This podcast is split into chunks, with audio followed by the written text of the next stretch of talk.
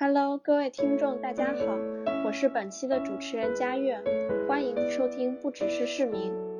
本期节目由全球杰出青年深圳社区和不只是市民播客频道合作播出。今天我们与大家分享的话题是碳中和视角下公共交通发展的机遇与挑战。我们都知道，想要节能减排，在交通领域最直观的方式之一是改变社会的出行结构。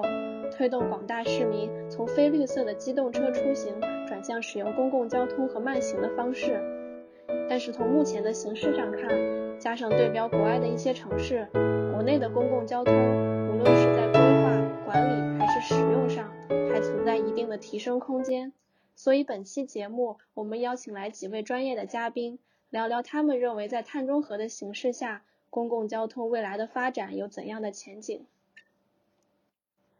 今天我们邀请到五位嘉宾，这五位嘉宾分别代表了不同的社会角色，分别是政府代表、企业代表、学者代表和市民代表。这些角色在公共交通的建设与发展过程中承担着不同的责任，也面临着不同的问题。今天在本期节目里，他们有机会对公共交通相关的问题彼此展开交流和对话。不仅可以谈一谈基于自己行业视角的看法，也可以提问其他角色，了解和自己工作密切相关的其他组织、其他企业在做什么事情。那接下来我们就可以有请嘉宾介绍一下自己了。大家好，我叫周米斌，我是今年在。呃，德国多特蒙德工业大学空间规划系毕业的硕士生，现在是在清华大学能源转型研究中心作为呃零碳交通课题组的一个小组长。然后我比较关注的话题呢，一般是呃可持续城市与交通，还有就是一些呃智慧城市一类的话题。然后最近尤其关注在零碳背景下，我们的城市该如何更加的可持续，而且更加的聪明。好的，谢谢。李冰是我们的学者代表，那下面我们再有请另一位学者代表发言吧，雪峰吧。呃，大家好，我叫尚雪峰，呃，之前是毕业于英国伦敦大学学院城市设计专业的研究生，现在是一名城乡规划专业的在读博士生。我的主要研究方向呢是防洪韧性，但是参与过一些低碳空间规划的相关课题。呃，今天很高兴有机会在这里跟大家探讨学习，也是扩展我自己对这个碳中和视角下公共交通发展认知的一个机会。谢谢大家。好的，谢谢雪峰。那下面就是我们的企业代表静文。呃，大家好，呃，我叫李静文，来自广州，目前在中外合资石油公司中油 BP 从事市场营销的工作。那么，作为日常研究车主出行、加油消费习惯的一名加油零售行业企业代表，对于如何能够更好的实现环保移动出行的措施。以及具体的做法，非常的感兴趣，相信这也是企业需要致力研究、追求可持续健康发展的重要一步。谢谢大家。好的，谢谢。那接下来就是我们的政府代表龚明卫龚老师。大家好，我是龚明卫，嗯，很荣幸在这期节目中担任政府代表。嗯，我曾经在加拿大的埃德蒙顿市政府里面，嗯，干过七八年。然后在交在当地那个交通局里面担任项目经理和高级工程师，啊，那时候我主要的任务是负责当地的道设计和社区重建，也参加过啊当地轻轨线路的前期开发和规划设计。我现在定居在加拿大首都渥太华，是一家荷兰咨询公司驻北美的设计代表，专注于绿色交通和慢行交通的规划设计。我平时喜欢骑自行车和嗯鼓弄自行车。在家里总共有和太太两人有五辆车，啊，我们平时的出行习惯呢就是绿色出行，在旅游的过程中呢，喜欢思考怎么使这个市政设施的设计更加亲民，符合大家的使用。谢谢大家。好的，谢谢。那最后就是我们的市民代表苏珊。嗯，大家好，我叫苏珊娜，然后 也可以叫我苏珊，然后我是这次的市民代表，我自己本身。现在是在西安做规划咨询这方面的工作，然后之前也是比较关注公共空间这一类的设计跟方向。那这一次也是希望跟大家一起探讨一下，嗯，有什么样的方式能够让大家更喜欢选择绿色出行的交通方式，来在低碳发展的背景下做出个人的一点小贡献？就是这样，谢谢。好的，谢谢。这次我们的嘉宾都是来自不同领域的，也都非常专业。就为了让观众对你们的这个工作还有你们的这个角色有更深的认识，可以现在先请各位嘉宾来简单介绍一下你们做过就有什么相关的项目啊，或者对这个话题有什么简单的看法，可以先聊一聊。好的，嗯，我之前做过一些呃研究过一些关于欧洲的交通能源转型的一些情况、一些政策路径，还有一些呃实施现状，然后还。研究过在零碳背景下的呃电气化铁路的一个减排的情况，然后嗯，在我的呃研究领域看来，我比较关注的就是呃碳中和远景下的绿色城市，然后呃我认为公共交通的话，我们可以从三个方面给予关注，第一个是。呃，要知道经济舒适的一个出行体验，可以引导居民来选择一个公共交通出行。也就是说，从交通规划和城市管理的角度，我们需要提供更快、更可靠、更方便的公共交通服务。比如说，要想更快的话，我们可以采用，比如说，呃，公交优先策略，就是公公共交通的路权优先。比如说，我们为它设立专用的公交车道，然后公共交通的信号优先。比如说，我们做交通规划的时候，注意公交。车上下游交叉口的一个信号协调，然后要想更可靠呢，就意味着我们需要更加精准的行程时间表。我们也可以在站台上用屏幕更直观的为乘客显示更精准的信息。然后要想更方便呢，现在我们嗯，全中国其实已经在开始推广使用这种全国交通一卡通。就比如说公共交通的全系统的联程票，那么就可以实现城市公交、地铁一码连乘服务，然后城市的公共交通与城际的轨道也可以一卡通乘，这样就可以让乘客出行方便很多。然后我们呃也很关注清洁高效的公共交通载具，它同样可以减少交通领域的碳排放。因为呃交通运输部科学研究院出过一个报告，报告显示说城市公交行业一直是中国推广新能源汽车最快的一个领域。在呃二零一九年年底的时候，中国新能源公交车的推广就已经超过四十一万辆了。也就是说，据统计，每一辆车如果按每天行驶两百公里来计算的话，使用清洁能源比使用柴油可以减少碳排放量四十七公斤，这是一个非常可观的数字。然后，中国的新能源汽车包括。呃，纯电动车、插电式混合动力车，还有燃油电池汽车，这些新能源汽车也都用在了不同城市的一些公共交通领域。比如说，目前深圳就已经大规模转向了电动交通，然后已经有超过一点六万辆公共呃电动公交车已经投入运营了。而二零一二一年的年初，大连市就已经批准了呃十辆氢燃料的电池车。上呃上线，这就标志着辽宁省的呃辽宁省的这个城市公共交通系统其实已经开始跨入这个氢能时代。然后第三点其实是我们也要关注到低碳节能的这个公共交通枢纽，它也可以助力建呃建设绿色城市。就是说，嗯，我们可以将光伏应用在车站上、高铁站上、呃飞机场等枢纽设施上，而且这也成为了一种呃趋势。就比如说，呃，光储充车站，二零一九年的时候，呃，福建泉州的这个光储充一体化的这个公共交通充电站就正式投入使用了。然后，对于公共交通公司来说，这个就会大大的减少能源的一个耗费和支出。然后，就比如说我们都很熟悉的这个呃高铁站，就北京到雄安新区的那个城际铁路的雄安站。它的这个站房屋顶就有分布式光伏发电项目，然后正在并网发电。它每年可以为雄安高铁提供呃雄安高铁站提供五百八十万度的这个清洁电力供应，然后它可以减少呃二氧化碳四千五百吨，这也是非常可观的一个数字。然后这三个点就是我比较关注的领域，就是说呃出行体验，然后公共交通载具本身以及公共交通枢纽的一个节能减排。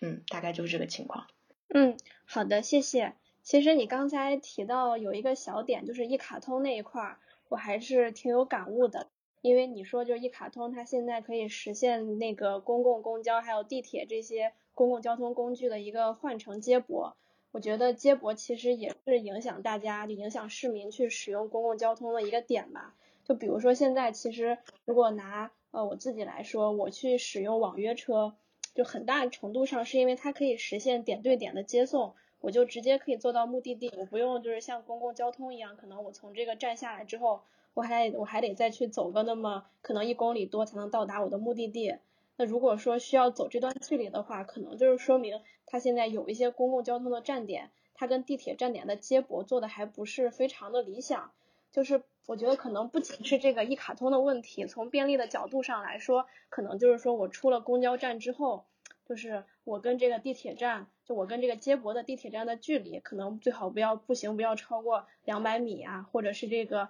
呃公共交通站它这个设施。要足够的清晰，就像你刚才说有那个电子屏幕，让我知道就是说我换乘的车还有几分钟可以来。还有就是说，可能我从这个站下车，我去坐我去换乘公交的时候，地铁跟公交的线路它是不是融合接驳的比较好，就能不能确实很准确的送我去？就研究那个客流方向之后，能不能就是规划一条线，就是能送我去那个我想去的目的地？就所以说，我觉得其实接驳这个问题还是。可以从像你刚说的，像这个一卡通的，像运营方面啊、管理方面啊、规划呀，还有这个站点融合啊、线路融合呀，其实很多方面都还是挺有感悟的，所以我觉得这个也是一个很好的点。对对，就是说我们需要提供一个更合理的行程规划，然后同时要在设施服务管理上都要跟上。嗯，是的，是的，就像这个接驳的这个设施管理。那我们下一位吧。下一位雪峰可以吗？哎，可以，主持人。嗯，就是因为我是做这个城市规划的，所以主要关注的是城市空间怎么去影响我们的碳排放。影响碳排放的这个空间规划要素呢，就是我们一般都会从这种城市形态结构、土地利用、呃道路交通，还有公共服务设施生态绿化这些方面去着手。就是除了生态绿化这种影响碳汇的要素，其他的这些空间规划要素，很大程度上呢，它是都可以影响我们的交通出行的。就比如说这个公共服务设施的布局，它怎么去跟公交站进行配置，从而去引导这个居民出行更多的去选择公共交通。像我们在做这种低碳空间规划研究的时候呢。通常是需要去结合城市或者是区县它的一个整体的定位、相关的政策，还有一些规划的重点，然后确定这几个空间规划要素的几个重点指标。就比如说我们城市道路交通的指标，就包括这些道路网密度，然后人均道路面积、公交站密度这些。然后公共服务设施的指标可能会包括呃各类服务设施的密度以及这个可达性。有了这些指标以后呢，会对我们这个研究城市空间，呃，进行数据这个收集或者是评价。一般，呃，还有就是一般我们这个不同层级的它的城市，它的这个区域特征啊、空间规划要求还有碳排放差异是不一样的。就是，呃，在不同层级下，可能同一个要素它的影响就不一样。比如说，在我们区县层级，它的公路网密度可能就比这个城市层级，呃，对碳排放的影响要大。所以，一般这个呃低碳空间规划就需要明确分区定位，还有分区类型，确定不同分区它的这个低碳空间布局的核心，然后再去进行一定的差异化的这个演练。嗯，主持人，我我大概分享这些。嗯嗯，好的，对，就是像你刚才说的那种，就是分区分级的去布置这种公共交通的配置，嗯，就是你刚才说的，像呃，比如说那个区县跟城市的路网，它对那个公共交通碳排的影响是不一样的，也就是说，嗯，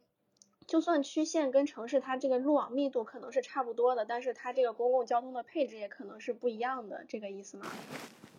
对，嗯，没错，就是，呃，就是更多的可能是说跟碳排放之间的关系吧，因为，呃，就是可能在，呃，县域这一级，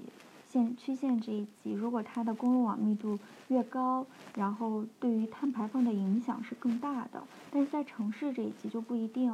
嗯，嗯嗯嗯，这个点也好有意思。没有，因为刚刚许峰他有提到这个区县层级的跟城市相比，它的那个呃公共交通的密度对碳排的影响，其实是跟我想的是相反的。我之前也有看到过一些嗯，应该是国家层面发的那个报告也有说过，可能像在深圳那边，它的那个单位密度的碳排应该是远远低于其他很多城市的。就是我想问一下，这个是跟公共交通的使用频率，或者是是跟这方面有关吗？就可能是在区县层级的话，嗯，你说。嗯，就是我刚刚说的那个城市要素，它不是公共交通影响更低，是公路网密度。就它只是一个城市空间的要素，就是把这些城市空间要素跟碳排放进行关联去分析的话，某一个要素跟它的关联性可能有大小之分。不是，我说的不是公共，对我说的不是公共交通，是道路密度啊。那个我我个人觉得它这方面的影响可能跟咱们的那个车速有关，或者是跟不同这个。城就是城市层级，它影响碳排放的要素的多少啊，种类是不一样的，那么它可能所占的比例就是不一样的，所以我们在进行规划的时候就要有重点的去进行一些区分。嗯，那就等于也算是就是因地制宜，然后在在这方面再推进工作。对对，好的，就是说我们在做低碳空间规划的时候，可能。嗯，需要去，就像您说的是因地制宜，去考虑这个现状的。嗯，好的，谢谢。那我们就下一位嘉宾吧，那就静文吧。嗯，好的。呃，正如刚刚我所说的话，因为我是在一个呃中外合资的石油公司，呃从事市场营销的工作。那么目前来说，我比较关注的点就是呃消费者的交通能源的。呃，或者叫做环保出行的这一方面的一个领域的呃内容。那么我们也是知道，中国在二零一一年的时候已经成为了全球最大的石油进口国。那么在二零一六年的时候，对外依存度突破了百分之六十五。所以交通能源百分之九十以上，可能现在这个数字有下行的这样的一个趋势，因为随着新能源的呃包括呃电。电能以及氢能的这个日益崛起，这样的一个交通能源的比重在石油方面呃在下行趋势，但是我们看到我们本土的石油资源的短缺以及快速增长的进快速快速增长的这个进口的这个能源部分，依然还是造成了我们。国家在能源与环境方面，呃，面临了有史以来最大规模以及最为严峻的挑战。那么，在呃 BP 今年的这个能源发布会上面，其实有提到一点，就是根据巴黎协定，我们的这个关于低碳指标的要求，其实我们距离目标还是存在很大的差距的。所以，呃，目前尤其是在可再生能源的开发利用上面，对于我们。呃，这个企业来说，还是希望能够快速、稳步且健康的推进我们新能源的一个发展。特别是在英国，呃，颁布了在二零三五年前就会全面停止燃油车的生产的这一点上面，我们也是在致力推进呃充电桩的一个建设。所以在未来移动出行、呃环保出行的这一点上面，我们也是极力去倡导。呃，消费者呃，从这个呃全面依赖燃油车或者说石油资源，能够转向我们的这个低碳的资源。那么在之前我也有参加过一个关于这个呃低碳出行的一个调研报告，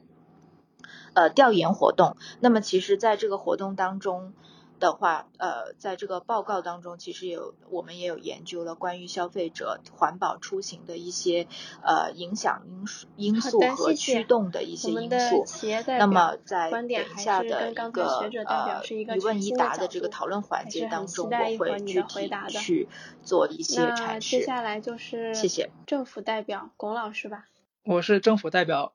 龚明卫，我可以分享一下我的工作经历。就是我，嗯，在加拿大工作快十年多了，就是，嗯，第一份工作就是我大学毕业后，啊，进入加拿大的埃德蒙顿市政府，嗯，这个埃德蒙顿市呢，它是加大城市，人口呢还不够一百万人，就相当于一个，嗯，中型城市吧，嗯，一开始呢，我参与那些道路项目，主要是为了减缓道路拥堵，嗯，就是以道路扩宽啊。增加这个机动车道为嗯主要的设计方向，但是我们现在知道，就如果只通过加机动车道来解决交通拥，嗯，它并不是一个可持续的长远的解决方案，更加需要的是一个多元交通的嗯一个加强。举个例子吧，就好像一个好吃的大胖子，你要让他减肥的话呢，呃，不是要他放松他的裤腰带，虽然这会让他感觉到一时的轻松，但反而有他，他反而让他有了更大的空间呢去多吃。所以可能我们要从什么方向入手呢？就是说要吃的更健康，或者让他多运动，这样的话才可以啊让他减肥，就是说让这个拥堵的问题得到呃根本上的解决。呃，所以呢，就当地政府可以慢慢认识到这个问题啊，就是这个道路重建的项目的重心也变成怎么样道路空间，嗯，提供给非机动车出行的可能性啊。另外的话，还要保证嗯交通使用者的安全，尤其是那些慢行交通，嗯弱势群体安全，比如说骑车的呀、走路的这些人的安全。嗯，当然了，这会使项目的难度大大加大。嗯，因为在就每个地方呢，它有独特一些气候性啊，一些人们出行的习惯，嗯，在加拿大的话，就冬天很漫长啊，就嗯下雪啊，零下的这个时间呢，可能有嗯四五个月，所以好几十年的话，就人们已经习惯了开车汽车出行，就无论多近或者多远的距离，呃，要改变他们的出行习惯，选择低碳出行呢，这不是容易的事，呃，就需要社会各界的协同。啊，就除了政府的资金和硬件投入，还有专家学者的一些科研认证啊，社会组织的群众推广和企业的科技助力。而今天我觉得这个活动有了，嗯，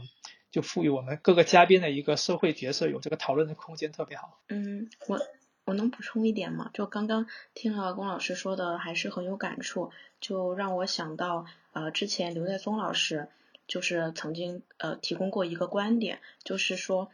就刚刚龚老师提到了一个道路安全的一个问题，然后刘在松老师之前也提到了，就是说我们嗯做规划的时候，其实总是说要道路安全，要保护这个弱势群体，但是很多人可能都觉得啊我在说别人，因为我开车嘛，我嗯自己不是一个弱势群体，但是呢，其实这个他这个道路安全的这个领域哈，弱势群体是我们每一个人，无论你男女老少是强壮还是瘦弱，因为每一个人你你可以一辈子不开车。但是没有人可以一辈子不走路，不到马路上去，不去过街。所以说，就无论你是贫穷还是富有，现实中处于什么样的社会呃层次，反正不管怎么样，只要你离开车，你就是道路上的安全中的一个弱势群体。所以保护别人，其实也就是保护自己。所以说，这这也就提醒我们，就是每一个做规划的人，其实真的应该把这个呃人放在首位。这个观点当时他提出来之后，我就觉得还是给了我很大的一个感触。就刚就就刚刚龚老师的也提到了这一点，确实我们应该注意这些。对，就是弱势群体来这个方面来说的话，就对于就是社会这个公平性或者给大家提供福利来说，这是很重要的。不是说你有车的话，你的路权就越大，这不是这不是这个嗯原则。是的，我们之前的规划，就可能十年前的规划，它是比较注重设施的提升跟建设的。现在也是慢慢的向一个以人为本的方向，以一个行人友好的角度去看待这规划这个事情了。那我们就下一位吧，苏珊。嗯，我呢，因为嗯之前的工作项目大部分都是跟发展规划、跟乡村振兴这方面相关的。然后，因为也是经过“十四五”规划整个过程的编制的参与吧，会发现其实国家是在新基建，不管是在新基建还是在它的呃双碳目标下，对基础设施，尤其是交通这方面的一个就是绿色能源的使用，像充电桩这一类的建设的话，都有越来越明确的一个量化指标去考核。嗯，这这个对我来说算是一个比较积极的一个信号吧，因为原来也是。大家一直可能会提到一说绿色发展或者怎么样，但是好像都是一种倡导型的，就是鼓励大家怎么怎么样来做。但是发现这个鼓单纯的鼓励没有用啊，就是尤其是在政府系统下的话，可能真的需要一个具体的量化考核指标，才能有更大的一个助力来推动嗯这件事情。然后再一个就是。呃，在国土空间呃规划，在这样一个背景下的话，这个也是我现在主要参与的项目类型，就会发现土地的话，其实是对大型基建，不管是尤其是像交通枢纽这样的一个。建设的话，其实制约性特别大，尤其是在比如说行政啊，如果这个交通设施它是跨行政区的话，这样的话可能就更难更难办或者更难推进这样的项目。这个等会儿也是希望能够从大家的讨论中，然后得到一些新的想法。然后在后面的一对一的环节中，我会啊总结一些我现在日常出行中遇到的难题，来啊寻求一些新的解决方式。那接下来我们就可以进入到角色对话的环节了，嘉宾可以对自己感兴趣的角色提问或者是交流。嗯，一般来说呢，就公共交通它的受众最直接的其实就是市民，他们日常出行可能都会比较依赖于这个公共交通，但是对于这个公交的使用感、体用感，就是使用感和体验感，市民可能也有一些不同的体会。那接下来我们就可以从这个市民代表开始，市民代表有没有什么话想要问哪个角色呢？当然想要问政府，就是嗯，因为其实就是像才刚刚那个主持人他所说，作为一个小小市民的话，我可能会比较关注我日常出行的时候是不是便捷，这个可能才是最终决定我选择哪一种出行方式的一个决定性因素。比如说现在可能是因为疫情的。不是可能，就是因为疫情的影响，可能，嗯，大部分人会选择就是打车或者是开私家车来出行。但是其实，但同时我有发现，我的很多同事他们选择开私家车，是因为公共交通还没有那么方便。比如说，他可能如果做嗯选择公共交通方式的话，他可能单程需要一个半小时，甚至两个小时那么久。但是如果他开车的话，可能只需要不到一个小时。那大家每一天就二十四小时嘛，那肯定会尽量压缩在路上通勤的时间。那对于说是如何减少通勤时间这方面的话，不知道政府有没有一些更具体的措施来怎么样 来缓解大家的通行出行压力？我觉得是一个特别好的问题。嗯，就关于大家怎么会选择去。乘坐嗯公交的话，就在嗯加拿大的话，很多城市都做过相关的或者相似的一个市民调查问卷，而问卷的结果往往是大同小异的。去做嗯公共交通的主要原因还是因为公交方便、快捷、省钱。虽然今天我们这个主题是关于这个碳中和，嗯，但是对于保护环境这个嗯。原因来说的话，这往往不是大家去选择乘坐交通的主要原因了。所以我觉得要调动积极性去坐公交的话，就仅仅靠提高人们的环保意识是不能达到想要的效果。嗯，当然就是说在一些大城市里面，嗯，你要去提高这个公交的嗯效率，提高公交的这个嗯覆盖网络的话，比如说你要增加。这个公交专用道啊，或者加盖地铁，这些大是大家很容易想到一些措施。但正如嗯莎娜所说的，这个交通问题其实它也是一个土地问题，所以所以要嗯要解决交通拥堵的话，应该也可以从这个土地规划这方面来嗯做做文章。比如说就是在啊在这个就业中心区啊，或者在附近的话，增加居住机会，提高居住。住宅的密度，这样的话可以减少这个通勤的距离和通勤的时间，也降降低了公交系统的压力，就达到这个直住的平衡。也或者说，嗯，嗯，嗯，也或者说去用这个 TOD 的方法，就是沿着这个公交，嗯，这条网络来做土地的，啊，土地用途的，嗯，设计规划。以这个公交线路的中心站点的中心来建立社区，这样的话也可以增加居民去乘坐公交的这个吸引力。另外一个方法，我觉得是可以提建这个十五分钟的生活圈，就是在这个我们居住的小区内或者小区附近的话，就就近提供教育、医疗、购物的这些场所。这些地方呢，都是大家可以步行或者骑自行车在十五分钟内可以到达的。这样就可以减少大家使用机动车的这个啊需求，嗯，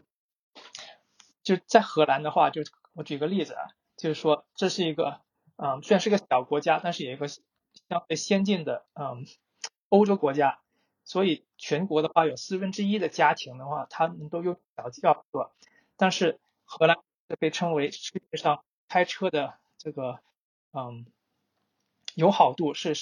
世界名名列前茅的，这是因为在路上开车的人往往开车不可，而其他人因为有了其他出行啊。的选择，而这些出行的方式的话是更友好的，可以满足日常生活所需的。所以的话，就大家要出行的话，不是非开车不可，而骑自行车呀、坐公交啊，这些都是十分有吸引性的或者便捷的一个出行方式。那可不，嗯，可不可以这样说？就是等于说，城市它可以通过最初的这个规划设计建设来减少一些不必要的出行，等于说是从源头上减少了一定的。交通需求，对啊，就从原则上的话，你规划是适应它这个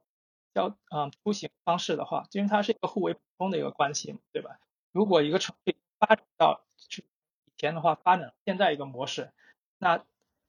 要改变这种方式，只能靠通过加大公交投入去建地铁这样的方式。但如果你是建一个新城或者你的新城的一个区域，像一个红安新区啊这样，你从国土规划的时候。空间规划的啊，已经满足满足到大家居住和就业的一个平衡的话，那这样子啊，这拥堵的情况也会减少或者避免。是的，嗯，好，嗯，这是我第一个问题。然后我的第二个问题是关于慢行交通的。嗯，我的第二个问题是跟慢行出行有关的，因为我大部分上班的话，可能会是选择啊骑自行车或者是步行过去。但是就会发现，在那个人行横道的设计上，有的时候会让我觉得很困惑。因为在我现在是在西安嘛，然后在高新这边，大部分的人行横道大概有二点五米或者三米那么宽，但是它靠在靠近路里面的话，会有一些绿化的设计，然后在外面的话放的是那个。共享单车等于中间留给行人的可能就只有一个人可以轻轻松松走过那个样子，等于两个人如果是迎面走的话，可能还需要大家就是错个身才能够继续往前走。所以在人行横道设计上或者是这方面的规划上，不知道有没有呃一些专业的考量，能够保证行人的出行方便。就刚才你举到一个例子说就是。在一些挤的地方，要人就是要侧身才能过。就在这方面的话，它有一个啊基本的一个设计标准是什么样？就是对于人行道的话，的宽度要至少让两两辆这个轮椅能平衡的通过，或者两辆这个电动车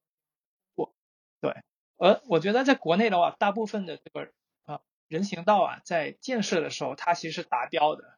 因为现在的话，比如说啊这个共享单。要给他们提供停放点，而有时候你去增，你比如增加挂带或者一些增加这个变电箱的这些这些设施的话，往往是挤压着这个人行道的呃空间，会造成这个瓶颈瓶颈的发生，对吧？所以，对，我觉得其中一个解决的方法是可以说，因为我们比如说在辅道上或者在一个马路上有，嗯。给机动车停靠的一个停车位，对吧？而我们可不可以说让这些停车位改造成共享单车的一些停车位？因为你想，一个一个机动车的停车位大概有七米长，大概二点五米宽。其实这个同样的空间的话，你去放共享车的话，应该可以放十辆或或者更多。这样的话，你对人行道上这个空间就会嗯嗯就释放开来。对就人人行走的话，就更更自由或者更安全的。另外的话，就比如说啊，现在的话，因为嗯，自行车就准确说是共享自行车的流行啊，有很多地方的话，就想国家的号召去建立绿道，而这个绿道往往是建在这个已有的人行道的空间里面。这样的话，人说的太对了，嗯，行人行走的空间也挤压了嘛，对吧？就想可不可以把一些嗯，停车道或者已有的机动车行车道，把它改造成嗯自行车道，对，这样的话，对对慢行交通对行走的人骑车的人都有相对安全和相对宽裕的空间。对，就是因为刚刚你有提到“安全”这个词嘛，尤其是对行人来说，就是嗯，有点像刚刚我们在前面讨论到的，行人反而是在街道上那个最弱势的这一群人，就是不仅他的那个出行空间就一直在被各种各种基础设施或者是其他的一个交通的设计，就是出行空间被挤压，然后完了。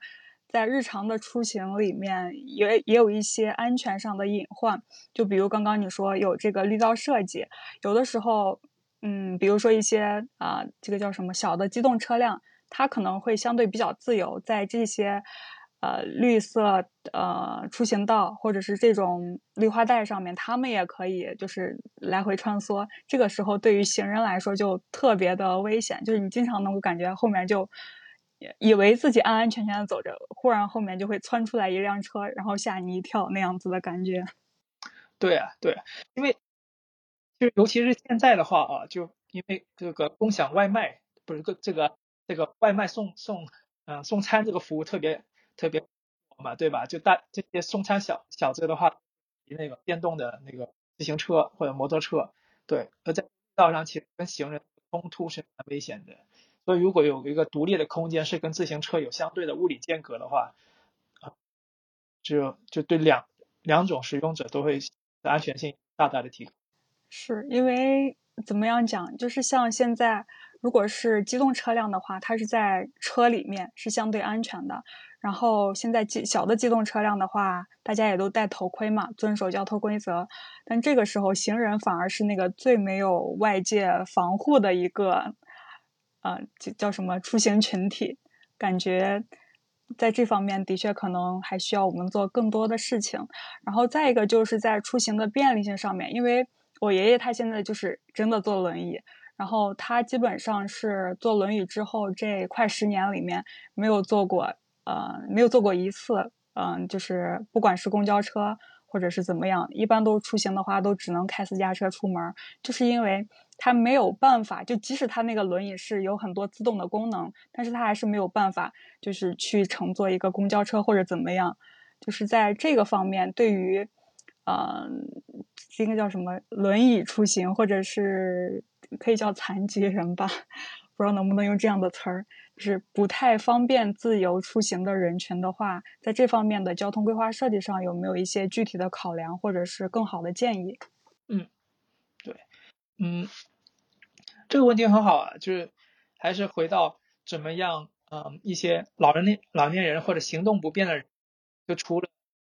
有呃家人朋友开车送他们出行啊，他们有没有更加自由、更加主动的一个方式去乘坐公共交通？呃，我觉得我觉得首先的话，就必须要提高这个公交站点的密度和排布，就是在北美的话，它。一些公交能走公交的路上，他们通常每个公交站的一个间距大概在两百到两百五十米之间。如果在商业街上的话，这个间距还会更短。是，这跟一般人如果愿意去从从家里到这个公交站要走的距离，这个心理预期是相吻合的。尤其是如果你说你爷爷的话，对吧？从从家里能去公交站的话，如果距离太长。的话，如果比如说超过十分、超过十五分钟的话，可能他的嗯能力也或者他的一个，我也会主动放弃去选去去坐公交车。另外的话，很重要一点就是对于站点布置，就应该在北美的话，这个站点往往是设置在这个交通路口的边上，而不是嗯每个街道的中间的位置。这样的话就可以减少大家绕行，就提高去来回乘坐公交的话，你不用去绕行很。很不要绕行很长的距离，就提高公交的吸引力。对，如果是非得把这个公交站点设计在街道中间段的话，就可以考虑开这个隔离带，就增加人行横道，去减少他们嗯步行的一个距离。对，呃，另外的话，对于公交车啊，也可以说提供方便老年人或者轮椅人士上车的这个比如说，对于公交车辆的话。它可以通过一个液压设计，就是让这个啊站台这个路牙子跟这个车辆这个公交车辆这个踏板啊形成一个水平无障碍的一个空间，可以方便的去直接从啊公交站台到这个啊公交车上。对，在北美的话，我们经常提到一个三 A 的设计，三 A 就是 All Ages and Abilities，就是说这个设计应该顾及所有的段啊范围，这样对提高公交的可公平性和信任，对，嗯，一些残疾人士或者能力行动障碍人士的话是非常有吸引力的。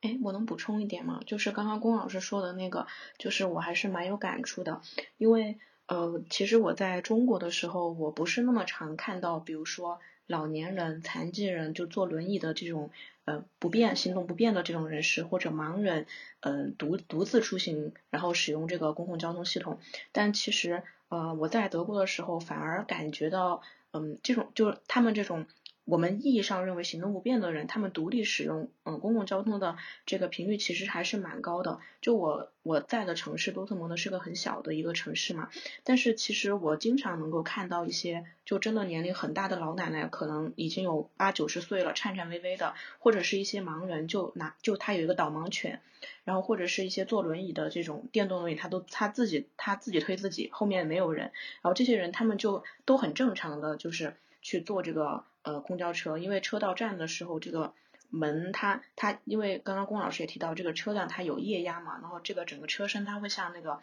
嗯开门侧倾斜，然后呢，呃有时候是乘客帮忙，有时候司机也会帮忙，就会把这个有一个板子，就在下车的那个呃车门处有一块板子就可以拉下来，然后他们就可以非常方便的呃上下车。而且，嗯，好，我我感觉好像，嗯，别的乘客也并没有觉得这是一个多么就是已经见怪不怪了，就是一个很常见的一个情况。然后我我觉得这可能是要。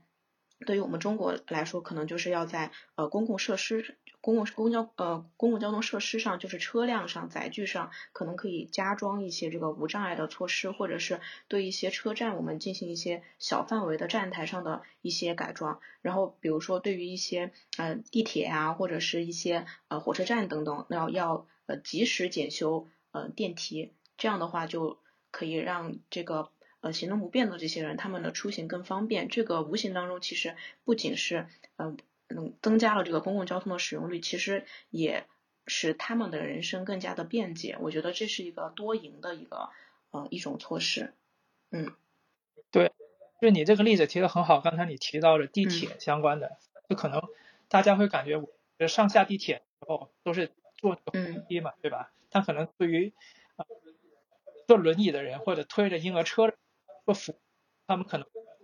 就根本不可能去乘坐扶梯。说可能大家在下次地铁的时候看一下这个竖梯这个啊电梯的话，在这个地铁的哪个方向？看一下这个对于嗯给这种少数群体或者弱势群体的关怀是是嗯对，特别是要及时为一些就是建成年龄比较。呃，久远的一些这种地铁站呐、火车站呐，要及时安装这种地铁，就是上垂直的这样的地铁，然后要嗯及时检修，最好是要保持它平常的时候正常运营，这样的话就会更加的方便。嗯，刚刚母亲说的，我也有一个感就是回国以后发现，就是走在大街上，基本上看不到那些残障人士。就是其实不是因为我们国家的残障人士少，而是因为他们没有办法依靠自己的能力出门。就所以我们作为这种呃规划者，其实应该做的是给他们成立这个完整的体系，就是让他们出门的这个路线是畅通无阻的，就是是靠他们自己就可以畅通无阻的。包括刚刚大家说的这些一系列的措施，以及还有他整个道路系统，就从他的家。到他想去的地方，到他想去的公交站点，这一路，呃，就是他都能靠自己去达到这样的一个，呃，地方。我觉得。这样一个整个体系的完善还是蛮重要的，就是，嗯，平时在看到的一些设施，其实即使已经建好的，它可能也会因为年久失修而没有注意养护，其实已经根本无法使用了。就比如说我之前看到过一些那种过街的天梯，他们会给这个残障人士去放置一些升降电梯，但是这些升降电梯其实是没有再被使用了，或者是说，呃，我们道路已经修好的盲道，它已经它它，但是它已经会断裂。然后前面就可能会摆一个，呃，有一个路障，呃，其实已经是没有办法再使用了。所以，就是包括这个公共交通的呃站点，然后它的这个地铁站的这个设施，我觉得上海做的挺好的，但是北方很多城市都没有考虑过这些点。所以整个体系的完善，哦，我觉得整个体系的完善蛮重要的，嗯。啊，对，嗯，我我作为学者代表，其实因为我本身自己是学这个空间规划的嘛，然后，呃，雪峰小姐姐也是学这个空间规划的，所以我其实想对雪峰提问，就是说，从我们呃空间规划的角度，我们应该怎样去引导这个居民来选择出行，呃，低碳出行呢？就是空间上啊，呃的一些措施，然后我们应该如何去增加这个居民的一个。呃，公共交通使用率通过各种的手段，无论是设计还是管理，还是一些其他的一些手段，嗯。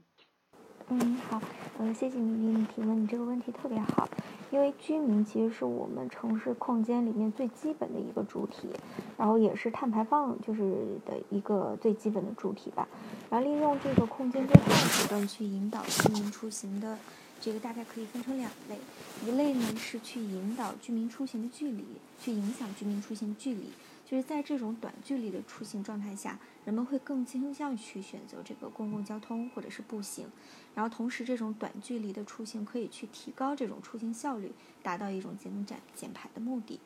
引导短距离出行的这个空间规划方式，呃，比如说就是在城市形态上，其实它可以实行一种较小尺度的街区模式，来促进这个短路径的出行。然后再就是去耦合这种城市中心还有公共交通的枢纽，比如说我们常说的这种 TOD，去形成一定的中心组团。然后在土地利用这方面呢，可以去在就是在保障我们这种宜居环境下，可以去适当的提高它的土地开发密度，然后将居住、商业和办公这种混合性的功能布置在人们从住所然后到地铁或者公交站点的这种步行范围内。然后在商业区、就业区，还有一些使用频率较高的区域呢，可以布置在这个公交站点周围。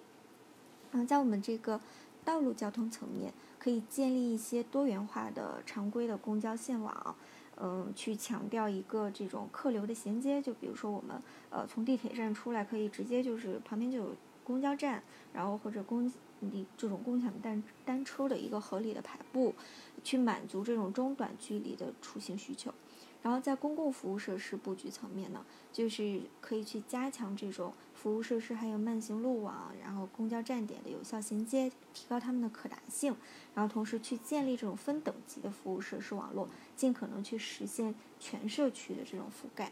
然后另一另一个我们空间规划去引导居民出行。的点呢，是去影响它这种居民出行的体验，让人们更愿意去选择公共交通出行。就比如说这种合理的呃道路退阶空间，还有街道高宽比，去创造一种比较舒适的慢行体验，然后去让人愿意去呃骑行啊，去选择这种呃共享单车骑行或者是步行。然后，或者是建立这种分等级的密集化的路网结构，加强这种公交和社区的联系，提高它的这种公共交通的运行效率。再就是我们这种轨轨道交通或者是常规性的快速公交，可以形成这种公交主干，嗯，以减少我们小汽车的出行机会。然后再就是就是像我们常说的，建立绿道系统，去把这个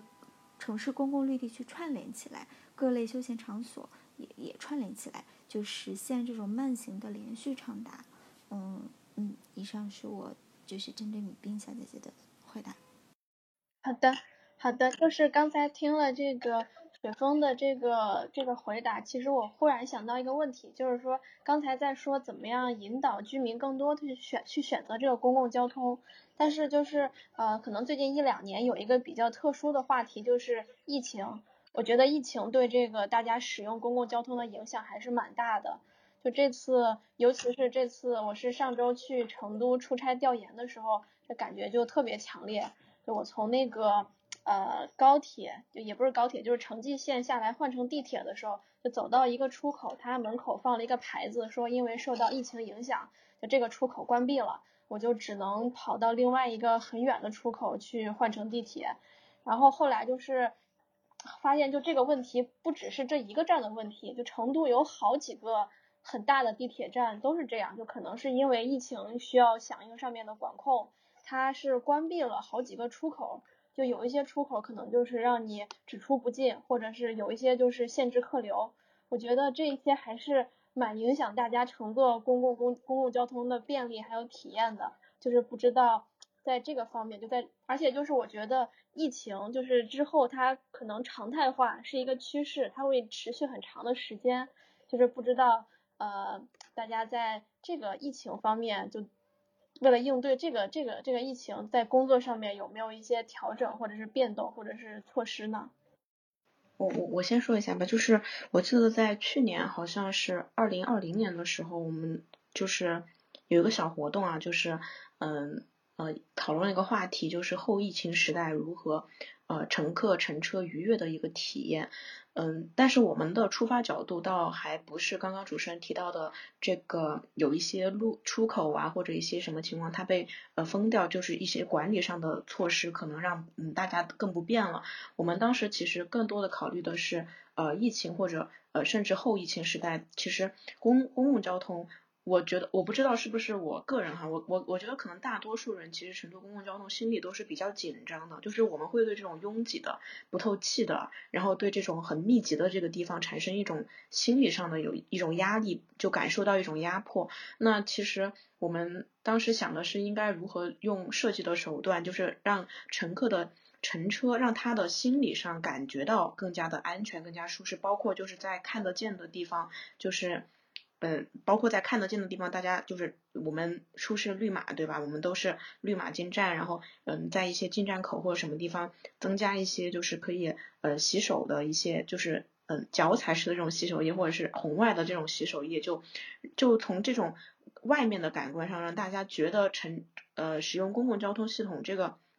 这个事情是一个安全的，甚至甚至是一些气味。可能有时候大家会觉得某某一种嗯消消过毒的一种清新的这种气味给你心理上的感觉更加的安全，就但是这些都是很主观的，就是从乘客个人就是让他们主观的选择这个还是不选择的一个一个角度来出发的。但是对，但是如果对于管理者来说，我说我觉得可能嗯需要就是做到更精细、更人性化的一个管理，就是比如说你在。嗯，进行对出口或什么进行监管的时候，因为确实不可能说我们照顾到每一个人，但是我们尽可尽可能的让这个呃管理更加的细致，就这样的话就方便绝大部分的人。这样的话，不知道呃会不会 感受上要会好一些。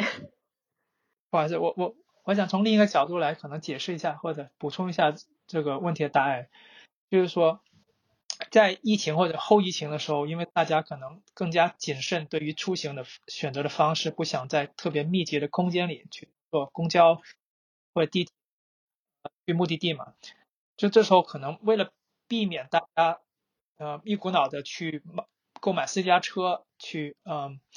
去这个机动车出行的话，政府或者可以选择一下怎么将这一部部分谨慎的人去提他的一个更加低碳绿色的出行方式。比如说，你更加加大投入到，比如，嗯，比如说这个自行车，呃，车道的设施的建设上面，这样的话可以避将将一部分的人可能从一呃从公交的这个出行方式，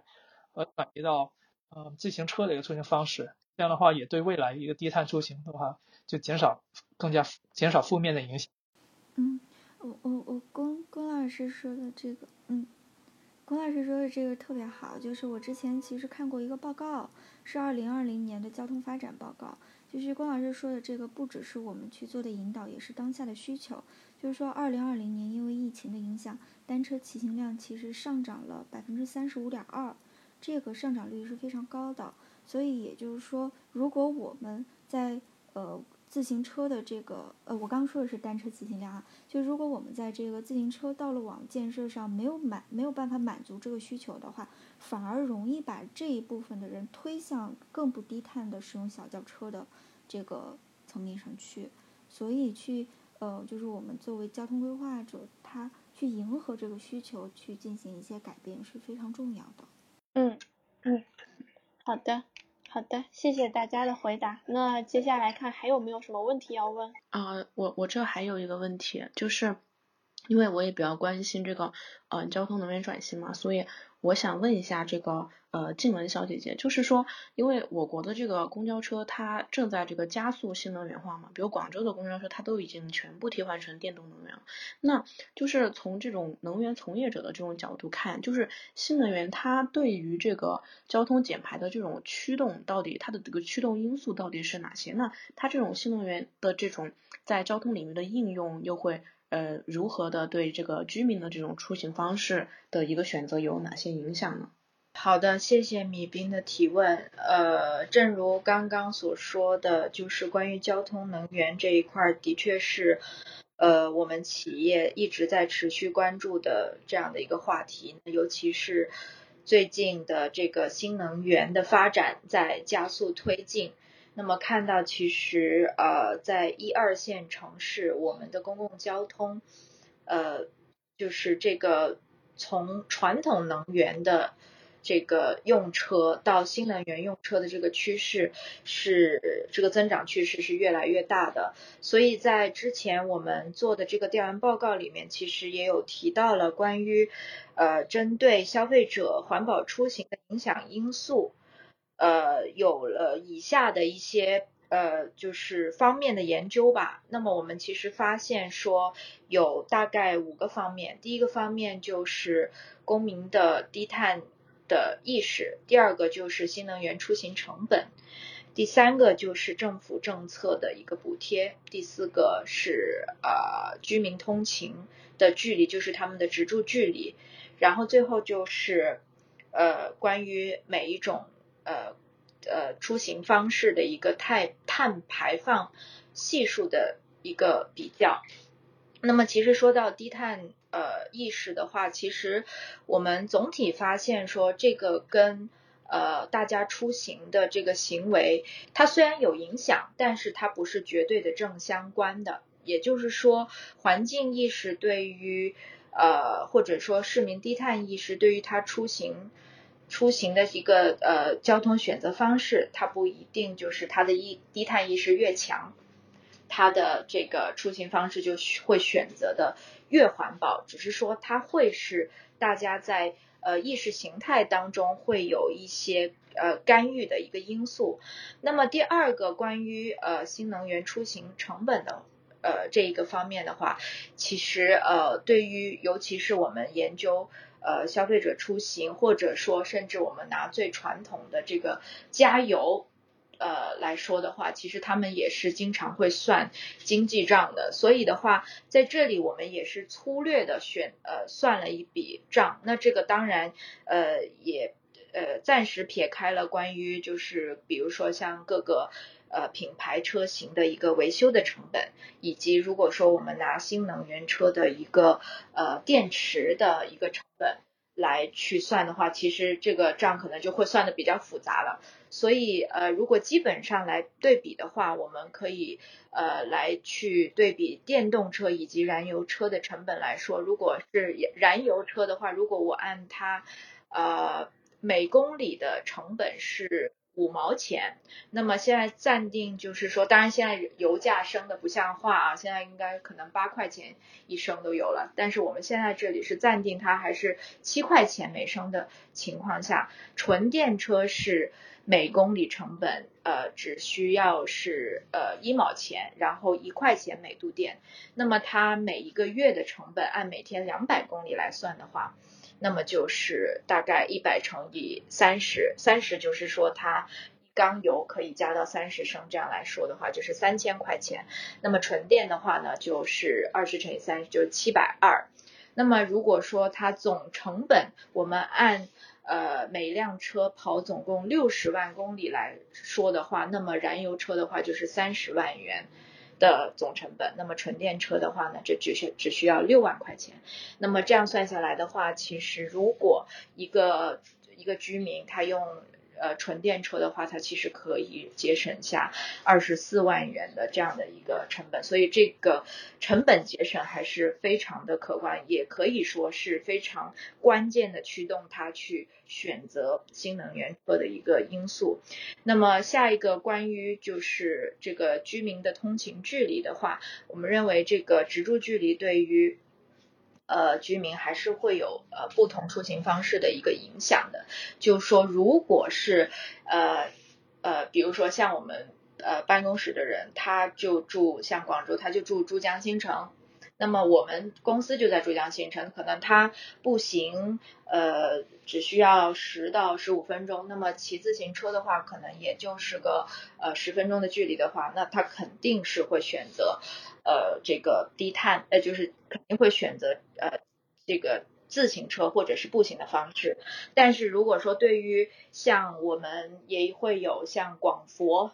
同城，虽然说广佛同城，但是如果说坐呃。地铁或者说开车，它都需要经历呃一个小时甚至一个半小时的话，那么在这样的一个情况下，呃如果说还是鼓励他会去选择这种环保出行方式的话，显然就是不太现实，因为对于他的一个机会成本或者说他的一个时间成本来说，肯定是不划算的。那么最后一个关于这个每个出行方式的这个碳排放系数的话，其实我们看到，呃，对于小汽车的话，它的这个每个人或者每个人每公里它排放出来的这个因子会是一百七十九点五，但是如果说我们看到步行或者是非机动车甚至是轨道交通的话，它。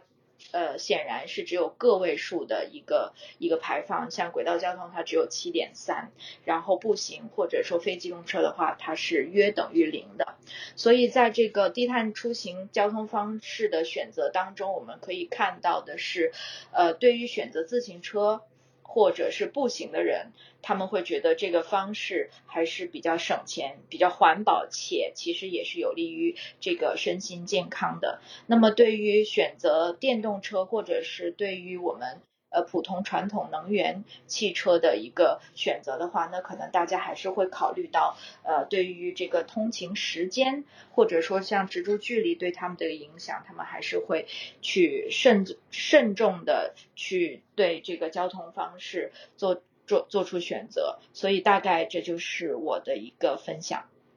谢谢。嗯，就是刚刚刚刚你提到一个很重要的点，就是这个出行成本，其实。呃，我我个人就是这个就让我想起了，就是之前我有研究过这个瑞典，因为瑞典的这个交通能源转型做得非常的好，基本上在欧洲就是呃排到首位的。然后瑞典主要其实为了推动交通能源转型，也就是它主要其实是从就是从税收上来进行了一个体现，比如说这个汽车税，然后能源税，然后呃还有这种。二氧化碳税和污染税等等，然后比如说就说，呃，因为瑞典它对它的这个生物燃油的应用是呃非常的广泛的，但是生物燃油它的这个呃制造成本又非常的高，那它和它如何就是你那你和柴油比的话，它成本这么高，它如何能够在市场上获得一个竞争力呢？就因为瑞典来说的话，它的碳税非常的高，然后因此它的油价就导致了特别的高，比如说在。二零一九年年末八八就是八月份左右的时候哈，就瑞典的它这个嗯油价基本上折折合人民币就是呃应该是每升它它算它算大概十五点七到十六瑞典克朗的话，就那个时候折合人民币大概就是十一块八或者是呃到十二块钱，这个就比中国要高了。然后呢，还有就是它这个嗯。它的这个嗯生物柴油的话，一般就是广泛使用的有有这种十六块四的这种，它那它的话，它每升人民币就要呃十二块钱。那它的这个碳它这样的话，其实嗯这样这样说的说来的话，就是说它的这个碳价，它的碳税被包含在它的这个呃燃料税那个燃油里面了。所以说你的柴油其实反而会就是。呃，会没有生物柴油、生物燃油这么具有它这个竞争性，因为而且它这个政府还提呃提供出就是一个政策吧，就是你你每每个加油站哈，只要是超过这个一千五百立方米的这个呃有柴油的话，你就必须提供这个至少一种的这个可再生能嗯能源，一般来说都是提供这个生物燃油。然后它这样的做的话，就是从经济成本上来说，它就使你使用柴油的话就会。增加这个经济成本，那你使用生物燃料的话，你你你是你低碳或无碳的生物燃料会省掉碳税嘛？但是你如果柴油的话，你的这个碳税被加在了你的油价里，所以说它就可以让这个高成本就即使成本即使价格这么贵，但是它这个高成本的生物燃油仍然就是比柴油要具有更多的一个竞争力，然后再加上它大规模的对这种电动车进行一些补贴，就甚至最高在呃一八年以前，它最高的话可以对个人补贴达到呃一万多瑞典克朗，然后如果是公司可以达到四万多瑞典克朗，这个价格是相当惊人的，而且包括像他嗯家里面如果建这种个人在家里面建这种充电桩的话。呃，瑞典政府最高可以对个人和家庭就是补贴到一半，就是你你你整个建这个呃电呃充电桩的一半的这个价格可以他来给你补贴，然后所以说他这样的话对呃整个国家推动这个能源转型起到了非常大的一个影响。虽然说瑞典其实它的这个电动车的这个呃市场占有率没有我们中国高，它主要就是靠的一些嗯生物燃油燃油等等。这样的话，其实，在经济上，就是从管理的角度，从经济上，在税收上，对，比如说对二氧化碳，呃，收税，对，嗯，给予一个标准，比如说每公每公里排出多少克的二氧化碳，征收多少的税，然后你这个排的高的收的多，排的低的收的少，然后或者说对这种重型的货运有一个这种奖惩的一个制度，然后这样的话就可以推动让让这个更环保的汽车的市场更大。这样的话，就是让不仅是公呃售卖就就是呃公司或者是个人或者说是这个卖方和买方，他们都能够从中受益。那这样的话，其实就让它的整个交通能源上就会向这种清洁化进行一个转变。对，这个我让我想到，我发我我突然看我的笔记，我发现那个政府政策补贴这一块，我刚刚好像没有没有没有说到，不过也是谢谢呃你给我做补充，我觉得这个是非常重要的。就像我们现在做交通能源这一块，为什么说我们现在把新能源作为一个战略的一个基点，就是要去大力发展。那其实也是有赖于说，呃，中国政府在尤其是“十四五”规划以后，他把这个东西当成是非常重中之重的一个战略的支点。那虽然没有像刚刚你提到的，像瑞典政府，它对于这些碳指数，它都要去收税的这么细的一个点，但是。国家本身出台这样的一个政策，它对于新能源企业，尤其是因为我我我们会发现说，现在新能源企业其实它并不是在之前它就是做传统能源来去发家发起的，大家会发现可能它都是一些，比如说互联网公司，不知道大家有没有这个感觉哈？就比如像我们新能源的最呃像特斯拉，这个大家都熟悉啦，还有小鹏。还有这个未来，就是像这些，其实他们呃的一个能够把这个这个新能源车做起来，另外一个我觉得就是得益于政府给到他们的一个大力支持，以及我们说我们跟一些呃就是像不管它是加油平台也好，叫新能源平台，就是我们所说的这种第三方合作平台，也是因为政府有一些补贴给到。这些个平台，那么他在跟我们这种呃汽车呃这个新能源车生产商在合作的时候，其实坐收就是享利的人，其实最终是可以回馈到我们这个顾客，就是回馈到我们居民，就是去得益于这个我们的终端用户的。这个其实我觉得也是因为有政府的这个补贴，才能够实现这一点，而不是说你企业再大的能量。你的这个市民再大的这样的一个反馈机制，其实如果没有政府做最终的一个背书跟跟这个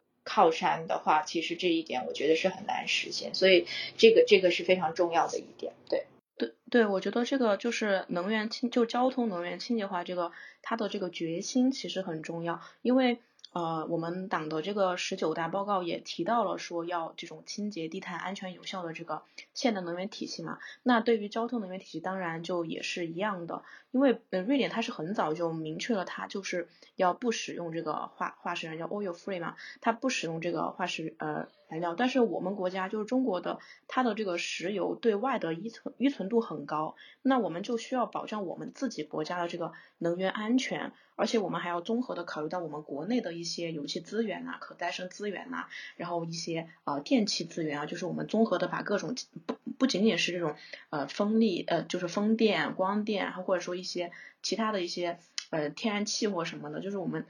就是要找一些我们自己国家有的，就是在我们自己的这种资源体系下，要建立一个我们呃中国自己的一个清洁的，对因地制宜的做一个我们自己中国自己的一个清洁的一个交通能源体系。我觉得这个很重要，因为我们已经有决心了嘛，那就那就呃一步一步的实现就行了。嗯，谢谢刚才各位嘉宾的精彩发言。到这块，其实我们的对话环节就已经结束了。然后其实我们就是在结束之前还有一个小环节，就是每个人用一句话总结一下，就是你自己认为就是你的观点。但是其实我觉得刚才大家的对话，你们观点都是已经很好的体现出来了。我不知道就这这个环节大家还想说吗？如果不想说的话，我们就可以跳过了。我嗯，我想补充一点点。就是因为在国家层面的话，咱们都知道，就是有各个国家有一个那个碳减排的一个自主贡献嘛，都会领任务，然后自己再想办法实现。但是其实从真实的看近期的几个会议来看的话，其实效果好像也并不是那么明显，因为有存在那种互相推诿的这种现实。然后这个就让我想到，其实减碳跟每个人的关系。就是因为我们每个人可能有的人会觉得说是，哎，这个这么大的一个目标，反正有其他人去做嘛，反正有企业可以去做，那我一个小小的个人就不必要参与了。但是其实我感觉这个情况下的话，感觉每个人也可以说参照国家那样的模式，有一个。自主贡献这样的一个想法或者思路，因为如果当你想要去做的话，你可能会发现，你啊，其实日常生活中有很多小的事情可以，呃，可以是个人力所能及，并且对于减碳是有用的。我就想补充这一点。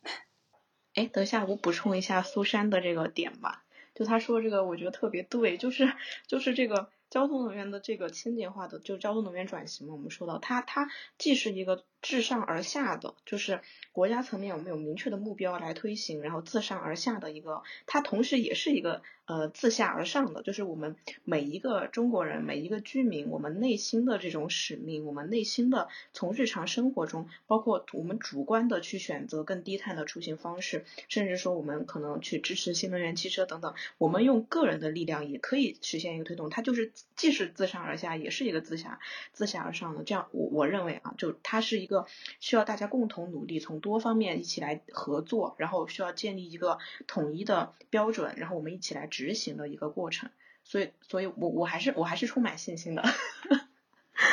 好的，谢谢。那今天其实，在节目里面也听到了大家对这个绿色公共交通提出了很多不同视角的观点。